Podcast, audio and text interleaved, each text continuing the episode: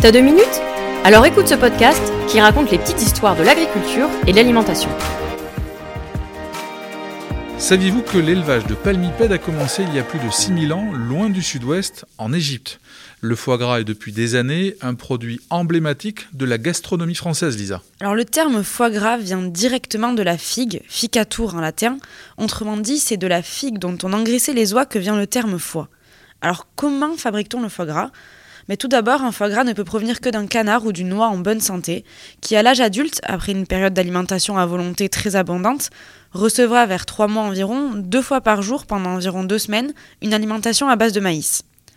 Un petit conseil pour reconnaître un beau foie gras, il doit être lisse, souple et ferme au toucher, d'une belle couleur, variant selon la pigmentation du maïs que l'oie ou le canard aura consommé. Alors du foie gras, il en existe pour tous les goûts. Du foie gras de canard qui est aujourd'hui le plus consommé en France, mais également du foie gras d'oie.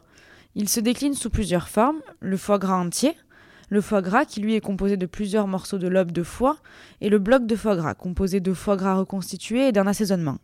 Alors chez Oralis, nous avons commencé l'activité canard dans les années 90 et à l'époque pour se diversifier et valoriser le maïs des producteurs du sud-ouest. Aujourd'hui, l'activité canard chez Euralis, c'est l'élevage et la transformation de canards, foie gras, magrets et confits.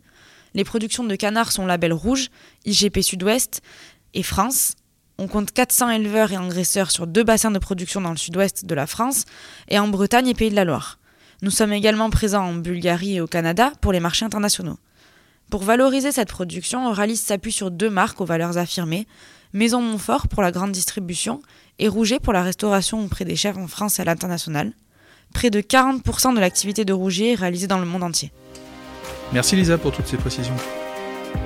Retrouve-nous pour d'autres épisodes, entre autres sur Spotify, Deezer et Apple Podcast.